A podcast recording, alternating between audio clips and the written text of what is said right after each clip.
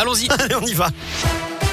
On commence avec les conditions de circulation à Lyon. Et c'est compliqué aux abords du tunnel sous Fourvière dans les deux sens actuellement. Trafic ralenti sur 2 km. Ça coince également sur la 46 Sud en direction de Paris entre Chaponnet et le nœud de Manicieux. À la une, Emmanuel Macron est à Lyon. Aujourd'hui, il sera au CIRA, le salon de la restauration et de l'hôtellerie ce matin aux côtés de deux membres du gouvernement, Alain Griset, le ministre chargé des PME et Jean-Baptiste Lemoine, le secrétaire d'État chargé du tourisme. Il va également présider la cérémonie d'installation de l'Académie de l'Organisation mondiale de la santé à la Cité internationale. Le chef de l'État qui était hier soir en préfecture du Rhône au dîner des grands chefs.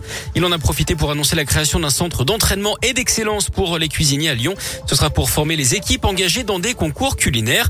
Le chef de l'État qui a évoqué un Clairefontaine hein, de la gastronomie en référence au domaine où se réunit l'équipe de France de foot.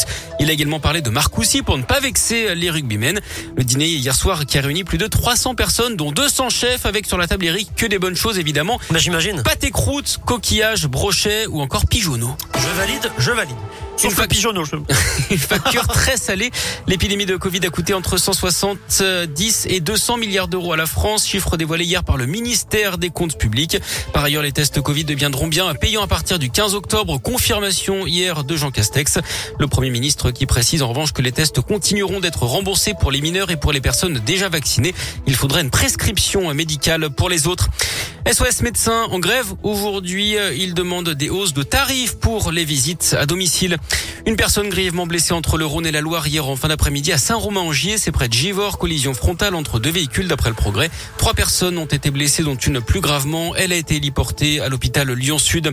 Une suspicion de noyade entre le Rhône et l'Ain. Cette fois, des recherches étaient en cours hier soir pour retrouver un homme qui aurait pu tomber dans la Saône à hauteur de Jasson-Riotier. C'est près de Villefranche. Le dispositif a été maintenu toute la nuit. Les recherches devaient reprendre ce matin. Jean-Jacques Célès, réélu à la mairie de Chassuel, devance la liste de Sylvain Copona de 191 voix. Le scrutin de 2020, avec une égalité parfaite, avait été annulé. Le nouveau conseil municipal sera élu vendredi. Et puis un millier de personnes réunies à Villefontaine en Isère hier, en mémoire à Victorine. Une marche blanche était organisée à l'initiative de la famille un an après la mort de la jeune fille.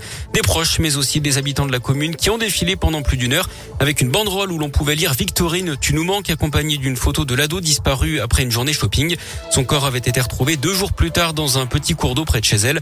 Un homme habitant du secteur avait avoué le meurtre et a depuis été mis en examen.